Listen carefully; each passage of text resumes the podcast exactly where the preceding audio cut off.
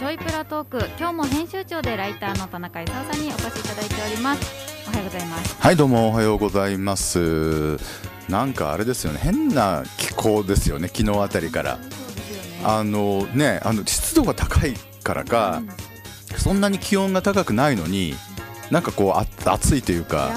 気持ち悪いというかなんかあの、ね、寝ぐる寝苦しくなかったですだけどさっきです。よねね。でうちの母さんが夜中に起きて本読んでて「どうしたの？あんた寝ないの?」って言ったらなんか寝れないとか言って、うん、なんかそんな感じのねあの気持ち悪い天気がついてる札幌なんですけれどもはい。高田さんってあの全然関係ないんですけど、はい。スマホって iPhone です？iPhone じゃないです？私アンドロイドです。あアンドロイドなんですか、はい。なるほど。あのー私は実はあの iPhone で、はいというか Apple 好きで割と。はい。であのアップル好きの人って実はあのこの間の16日ですね金曜日はい。があのなんていうのかなあの新商品の発表が今月あってはい。であのその新商品の一部があの16日金曜日からあの発売になってうん。その iPhone の新しいものとかはい。あの Apple Watch とかいうのが出たんですよね。はい。であの私これあの iPhone を使ってるんですけど、はい。だいたい2年に1回はい。買い替えてんですよ。でなんでかっていうと、あのまあ、2年ぐらいでだいたいほらあのバッテリーも下手ってくるし、ね、であの、まあ、新しい機能も2年ぐらいだと、まあ、ちょっと毎年ってバカみたいだと思うので、まあ、2年に1回ぐらいならいいかなというふうにまあ思ってたんですけど、はい。今年はあのその iPhone は10 14っていうね数字のものが今年出たんですけど、はい。で私が今使ってるのは12なんですよね。はい。であのやめたんですよ。2年ごとに買ってたのを今年は買うのをやめようと、はい。ね、なぜかというとあの今使ってるのがこれ iPhone12 のミニってやつではい。ちょっとちあのそのなんていうのかな。じゃちょっとちっちゃめのやつなんですよね。で基本的にこのちっちゃいやつが好きなんですよ。ああなるほど。でで1213とミニがあったんです、はい。ところが14でミニがなくなったんですよ。あなくなった。多分ねあの売れ行きが悪かったらしいんあですよ。で特に日本じゃなくて海外で売れ行きが悪かった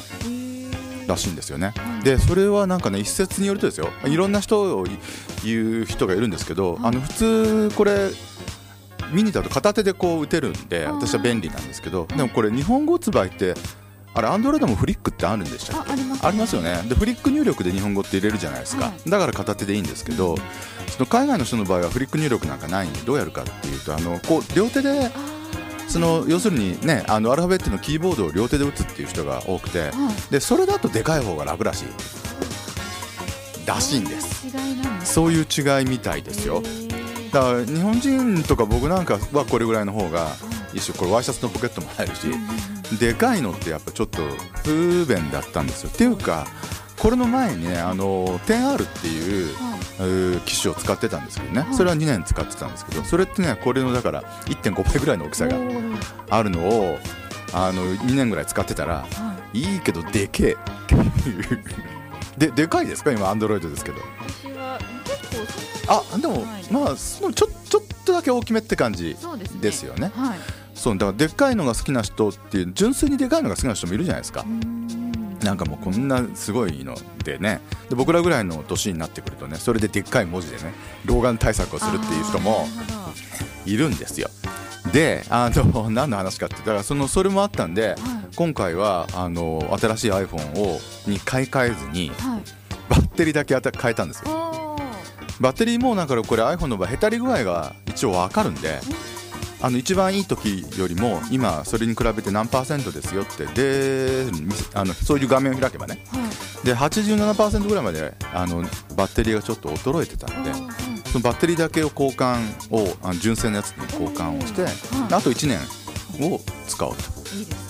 いやいやいいかどうかはない。であと1年後にまた新しいこうちっちゃいのが出てればそれに買い替えるんですけどどうどうなるんでしょうねっていう。出てほしいですね。ねえっていう。結構ねあのどどれそれ高田さんどれぐらいで買い替えるんです？アンドロイドって。私は23年ぐらいですね。アンドロイド基本3年ぐらい持って言われてるみたいなので。もうね結構。大体3年ぐらいです。それどこの会社のやつ買うって決めてます？そうでもない。そうですね。基本的に富士通系が多くて。なそれ好みですか？なんか家族があ好きで。家族が好き？そうんお父さんが。きっと富士通好きなんだなこれは。きっと俺と似たような年代だから。そこで富士通好きなんだなきっと。というもなんとなくで、そうですよね。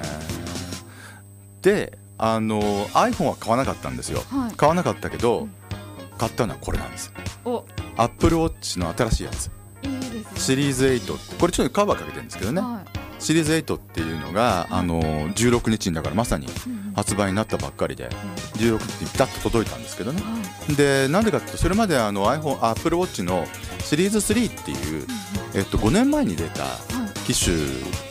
がこうずっとそれだけはあの売り続けてたんですよアップルってでそれを2年前にで安く売ってたんですよ。2万円で買えたんですよ2年前に。あ2年前に正正式なあの新品を2万円で買ってはいでまあアップルウォッチってそれまで私ねあのアップル好きなくせにはいあの四角い時計は嫌いだって言い放って。四角い時計好きですか？大体腕時計してます？あしてますよね。丸い方が良くないです？やっぱ腕時計。計でしょ？四角い時計なんかかっこ悪いとか言ってはい。あの拒否してたらあの2年前に、まあ、は試しにちょっと買ってみたんですよね、はいなら結構便利なんで 便利なんですよ。あの支払いができるんですよね。そうですよね。ねえ。そうあの、まあ、もちろんあの Suica が入ってて地下鉄なんかもスイスイ通れるっていうのもあるんですけどコンビニなんかでもうん。あの QUICPay もはい。とか今あの、えっと、セブンイレブンによく行くんで、はい。これ nanacoも今入れてておー。だ何でもかんでも、まあ、要するにこの腕時計があれば基本的には買えちゃう。もうスーパーもあのでしょ？だから大体済んじゃうんですよ。だから朝あのウォーキングやってるんですけど、はいその時も途中で買い物ねはいするんですけど昔だったらお財布持っていかなきゃ無理だったのがあ今だからスマホとアップルウォッチ持ってればお買い物全部できちゃう。ーすごい。ねえ。ね本当に。と思ったからねちょっとねあの手放せなくなっちゃってはい。ところがあのそのアップルシリーズ3がえっとあの OS ってソフトウェアがね基本のソフトウェアがえっとあのきなんていうのかな一番新しいものにやっと対応しなくなったんですよ。はい。あの5年でもう新しいその基本ソフトには対応しなくなっちゃったんですよね。うん。だからまだまあ使えないことはないんですけど、はい。ちょっと古いやつで使わなきゃいけないし、うんその古いやつで使うには多分古い iPhone のその基本ソフトうん。じゃないと多分使えないのかもしれないなっていうのが、まあ、だだんだん使えなくなっていくのででそうなったらあんまりこうよろしくないので、まああのそういうさ、まあ、サポートがなくなったっていうべきなのかな。だったタイミングでこう新しいのにあの交換したっていうことなんですけどもね。今はだから新しいのに交換すると結構機能はねあのセンサーとかは増えてますんでうん。こう心電図とか心電図が測れる心電図測れるとか。であんまりねこれあの去年のアップルウォッチよりも進んでないんですよ。今年のアップルウォッチって去年は7っていうのが出てるんですけど、はい。大して変わってないんですけど一つはなんか皮膚温センサーっていうのができてうん。だ体温じゃないんです皮膚の温度が測れてでその変化で分かることがあるんだけどそれ分かるのはあの例えばそれが今回売りにしてるんですけど、あの女性の月のものが分かるっていう。その次の排卵日がいつかって分かるんですけど私排卵しないので したら大変ですけどね。あんまり関係ないなと。そうあんまりそれ以外はね交通事故に遭った時にはい。そのショックをあのその時計が感知をしてあやってますははい、でそれで自動的にあのもともとこれあの緊急連絡先っていうのを登録してあるんでで私の場合はかみさんの携帯電話が緊急連絡先なんですけどそこにあの連絡が自動的に入るっていう、まあ、そういうふうなことはできるようになってるっていうことですよね、まあ、それ以外にも、まあ、あの基本的にもいろいろあの機能はあるんであの心臓がちょっとあの脈動がおかしくなったらこれ以前からあるやつですけどねとかあって、まあ、あの健康器具として健康器具としていいいいですよ。格好はちょっとひょっとしたらいい悪いは人によって四角いですから、はい。えーあると思うんですけどね。ということでちょっと買ってみました。もうこれはね5年ぐらい使ってやろうと。おーいいですね。ねいいでしょ？一気に。というのとあとその古いそのシリーズ3の方のはい。アップルウォッチは、あのーいつも大体その古くなったアップル製品ってあのヤフオクで売ってきたんですけど今回ねあのいっぺん試しにやってみようと思ってメルカリで売ってみました。で土曜日の朝にあのメルカリに出品して、えーっとね、1万1800円で出したんですよ、2万円、うんとね、これ買ったのが2万1780円で買ったんで、まあ、半額ぐらいで出してみたら、もうあっという間、3時間ぐらいで売れました。そうだからね結構あのなんていうのかな？リセールバリューって言い方するんですけど、中古を売ろうと思った時に、アップル製品って結構高値つくんですよね。確かに。結構高値ついてるイメージありますメルカリとか、そうなんですよ。なんかねだからそんな言ってみれば5年前に発売になったばっかりの、まあままなった古いタイプのアップルウォッチでもあの半値で売れる？まマなあねーっていうのとまあそんなに使えないことはないし一応一応今のとこケースつけてはいやってるんで傷もほとんどなかったりとかバッテリーもそんなに下手ってなかった。98%だったんですよ。だから全然そんな新品とほとんど買わなかったんでそういうのもあってねあの高く売れたと、ね、そうやってこう回していってるという。ね。でもね1年何ヶ月か使ってはい。1万円ちょっとしかかかってないって思うと結構安いって思うでしょ？だかはいらなんかねあのー意外とねアップル製品ってそういういいところが。うん、5年ぐらいはだからそのソフトウェアもサポアンドロイドの場合の方がなんかそのアンドロイドの新しい OS に対応しないってケースが頻繁に多いって聞いたんですけどね。ね。だからその辺はねちょっとあのうーん違うところかなというふうには思ったりしたんですけど。もという、まあ、アップル好きの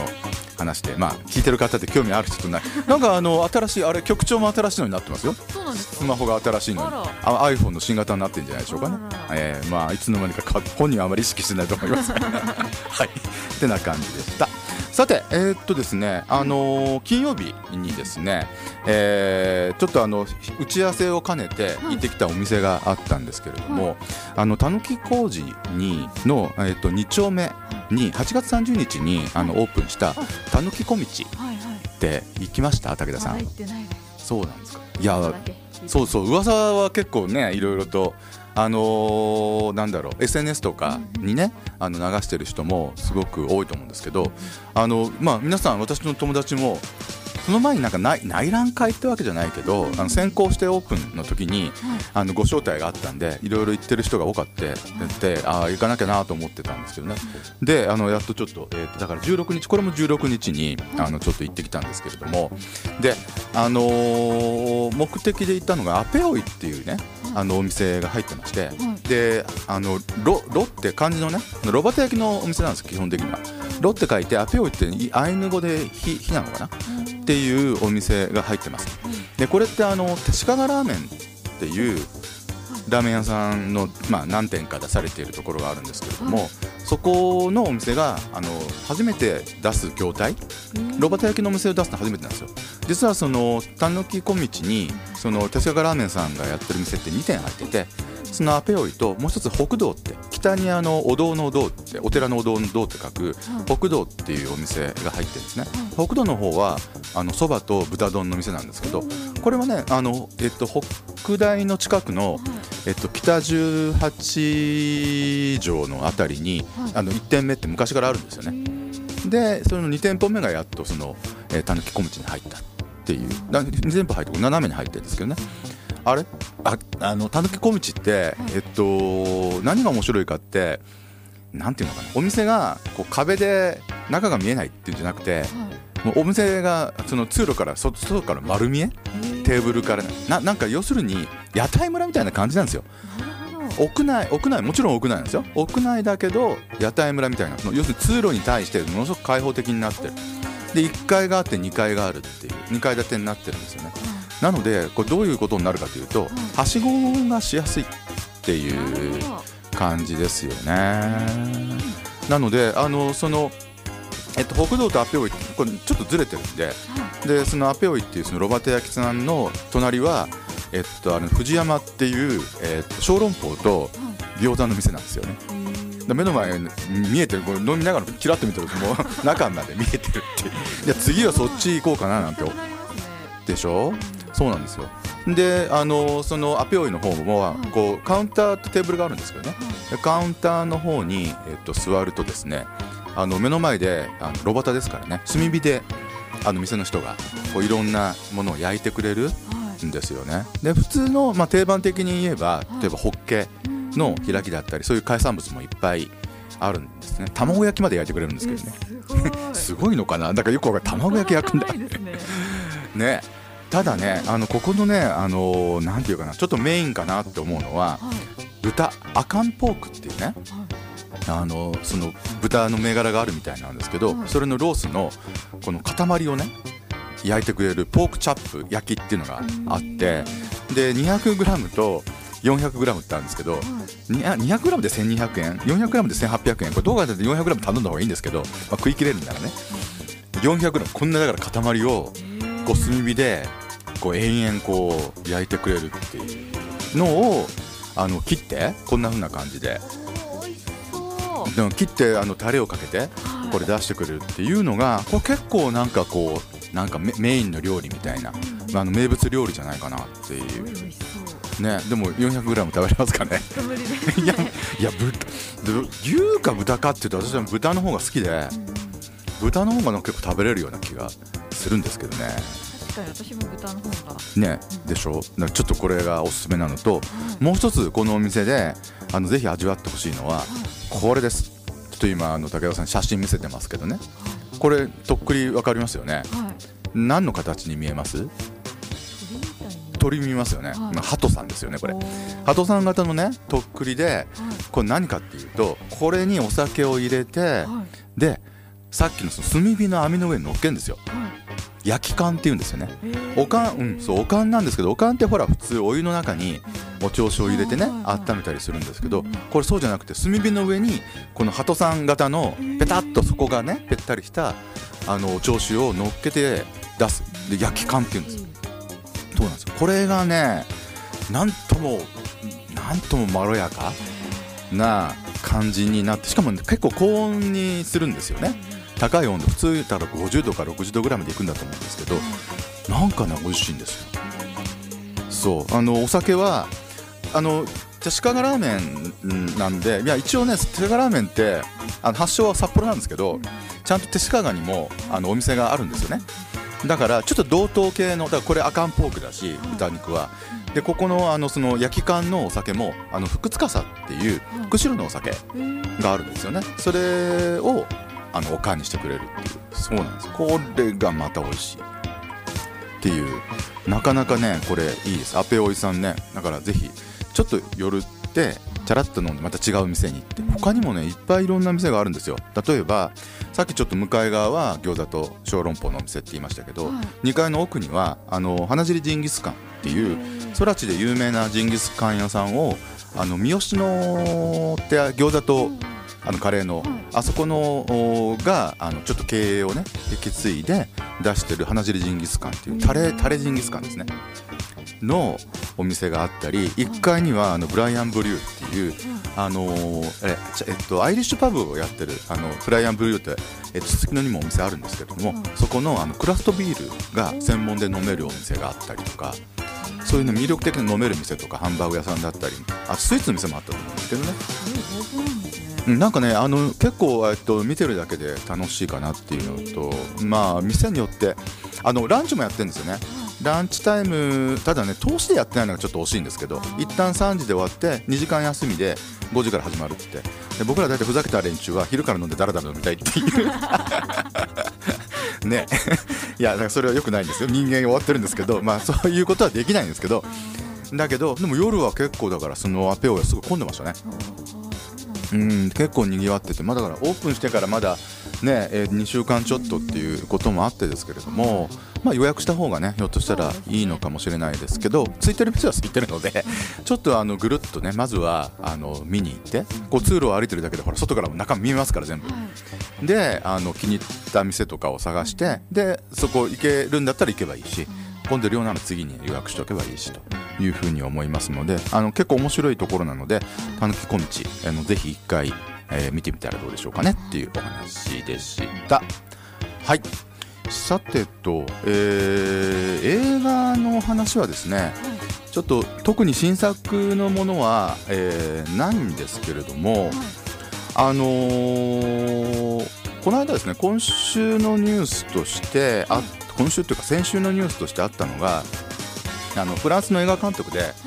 あのジャジャン・リュック・ゴダールっていうねあの監督があの91歳でもうだからおじいちゃんなんですけどが、えっと、先週亡くなったんですけれどもスイスで。スイスが自宅だったみたいなんですけどね。あのー亡くなり方が、まあ、基本的には自殺だったんですよ。ただ、あのー自殺幇助で亡くなったっていうニュースになってます。でこれどういう意味かっていうとあのスイスはそういうのが認められてるらしいんですけれどもあのお医者さんが、まあ、言ってみれば自殺をサポートしてくれるんですよ、まあ、いろんな要件はあるんですよ。あのーまあ、別にその末期の病気でなくてもあのフランスイスの場合はいいと思うんですけれど本人がまあ自由な意思であのもうあの死を選ぶという場合お医者さんがねスイスの場合は薬までは渡してくれるそうなんですよ。ただ薬のあ例えばその注射とかそういうのはしてくれないんですって。他の国はひょっとしたら OK な国もあるかもしれないですけどね。スイスはそうじゃなくてその死ねる薬だけを多分提供してくれてでそれを飲んであのジャン・リョク・ゴダールさんっていう人はあの亡くなったというふうな話なんですね。で結構ねヨーロッパ調べてみたらヨーロッパの国は大体ね今主要な国はほとんどその自殺を助けるのってあの OK になってるんですよ。で念のため言っときますけど同じことを日本でやると、えー例えばお医者さんがその死にたいっていう人にあの薬を打ってでその結果死んじゃった場合は、まあ、明らかに殺人罪になりますから日本の場合はね。だけどヨーロッパの主要な国はほとんどそういうのが可能に、まあ、一応条件はいろいろあるんですよ。あのーなんて言うんだろうな。まああの不治の病っていうところも当然あるしそうじゃないところもあるんですけどいろんな要件があった上でうん自殺が幇助が OK っていうところは結構あるんですよね。でそこでねあの思ったのがあの映画でねちょっと今の映画じゃなくてあの若干古い映画で2004年のあのスペイン映画で海を「海を飛ぶ夢」っていう映画があるんですよね。でこれ確かあのアカデミー賞アメリカのアカデミー賞のあのこ、えっと、外国語映画賞を取ってると思うんですけれども、あの主演がねハビエル・バルデムっていうあのちょっと前に007の、えっと「スカイフォール」っていう映画でも悪役をやってた人スペインの有名な俳優さんなんですけどね。その人が主演ででどんな話かって言いますとね30歳ぐらいの時にその人があの海の事故であの要するに首から下全部動かなくなっちゃうんですよ。要するに完全に寝たきりになっちゃう。でそれまではもう世界中を旅してたような人なんですけどもう動かなくなっちゃう。だけど、えー、と多分口とかは全然この辺は OK ででいろんなコミュニケーションは当然でできるしとっても魅力的な人ででそんな彼のだから枕元に結構み綺麗な女の人とか寄ってくるっていうか。そう。であの本本も書いてたかなんかネットもやってコンピューターもやってたと思うんですけどそんな感じでだからパッと見見るとそんなにじゃあ、まあ、もちろん大変なんだけどそんなに大変なんていうかあの思い詰めるような暮らしには見えないんですよね。だけど彼は死を選ぶんですよ。なぜかというと彼にとって生きるっていうことはその全世界を食べ知った人だからそれができることがそうであってそれができないっていうのは人生っていうのはいかに美女が枕元に寄ってこようと価値がないっていうそういう考え方なんですよね。でただ要するに全身が動かないから自分で自分を殺すことはできないんですよ。なのでその来る女性、まあ、寄ってくるっていうかの友達の女性の一人の助けを借りて最後自殺をするというそういう映画だったりするんですよね。なかなかこれもねあのインパクトのある映画だったんですけれども。でこの話を先日でこのこの映画を思い出したらもう一つで友達とこれを喋ってる時もその人もあのそのもう一つの映画も思い出したんですけれども、あのフランス映画でこれは2007年なんですけど「あの潜水服は蝶の夢を見る」っていうちょっと変わったタイトルの映画があってでこれはねこれもこれは実話なんですけれどそのフランスですごく大活躍をしていたあの雑誌の編集長が突然の、まあ、ていうか発作ででこれまたねもう全く体が動かなくなってでもっとひどくて、えっとね、片方の目のまぶたしか動かないんですよ。っていう病気になっちゃう。で最初はちょっと彼も死のうかなって思うんだけれどもそうではなくてあのそこから力を振り絞ってなんとこのうん外と下界とコミュニケーション取れるってこう瞬きしかないんですよ。瞬きで本書くの一冊。瞬きでそうそうアルファベットをこう瞬きでこう表現できるっていうコミュニケーション方法をまあなんていうか外の人と結んででそれで一冊本を書くただ本を書いた2日後にはまあえっ、とえー感染症かなんかなのかな？たあの亡くなっちゃうんですよ。これ事実そうだらしいんですけどね。だから前者の話はもしもしあれだったらコミュニケーションもできるし生きていこうと思ったら生きていけるんだけどそうじゃない彼の生きるっていう意味はそこにないので死んだ話であって。後者は、まあ、その同じもっとひどい状況になるんだけどでもなんとかあのい意義を見出して本を書いてまで生きていこうとするっていう人の話っていうところで人はそれぞれだよねっていうふうに思ったりするんですよね。でこの辺これたまだねだから20年も経ってないはい。とってもどっちもいい映画なんですけど見るのが結構大変かもっていうのが入ってないんですよね。あの要するに、えー、ネットフリックスにもアマゾンプライムにも多分海の違うな。そうだな。えーっと海を飛ぶ夢なんか2年ぐらい前まで入ってたんじゃなかったっけな。でも今はもう、えー入ってないし、うんと DVD もなんとか買えるか買えないかみたいな。結構買おうと思っても高かったりとかするのでなんかすごいもったいないなっていう感じはあるんですけど、まあ、レンタルまだレンタルビデオ屋に行くことがある人 わかんない。もしそういう方いらっしゃったりなんか機会があるんだったらこのスペイン映画の「海を飛ぶ夢」っていうのとフランス映画の「潜水服は蝶の夢を見る」っていうのはなんかこう機会があればねあの見てみたらどうかなっていうふうには思うんですけどね。なんかあのこういう話をこの間あの毎週今あの専門学校はい。あのー札幌商工会議所の附属専門学校のあの講義を毎週やってるんですけど、なでもう話をしたんですけどね。はいやっぱあれだから多分武田さんとまあ似たような年代のコーラと話をするんですけれど、はいやっぱあのー日本映画が一番多分よく見る映画で、えっと、次ひょっとしたらアメリカ映画はちょっと見てでも他の例えばフランス映画とかスペイン映画ってまず見なくない？そうですね。なかなかたどり着かないとたどり着かないですよね。で僕らの時でもやっぱアメリカ映画を見るっていう人はすごくやっぱり多かったんですけどで日本映画はちょっとって感じ。まあね。でそのヨーロッパの映画っていうのも、まあ、好きな人は見るって感じだったんですね。でそれがだんだん今なんかもっと若い人の中でいくと、まあ、ほとんど日本映画しか見ないっていう人が増えててあのアメリカの映画でも字幕は見ないとかね吹き替えじゃないとあれすごいんですよ。昔ね吹き替えなんか見るやつはちょっといまいちっていうか映画を見る人間として 2, 2番手みたいなそんな空気だって今全然違うでしょ？そうですね。ね。なんでちょっとねもうなんかできればそのヨーロッパの映画なんかもすごく面白いものが実はあってですね。そのそういうちょっと人生を考えるとかね。いうのが、まあ、アメリカだってもちろんあるわけ。で日本の映画だってあるわけなんですけど全然傾向が違うんでそういうのもちょっと見てみたらどうかなとは思うんですけどね。ええあのまたご紹介しますから、はい。そういうヨーロッパの作品がなんか見れるのがいいですねすぐね。ネットフリックスとかアマゾンプライムでね、はい。はい、そういうのがあればまたご紹介したいとは思います。はい。ます。以上ちょいプラトークでした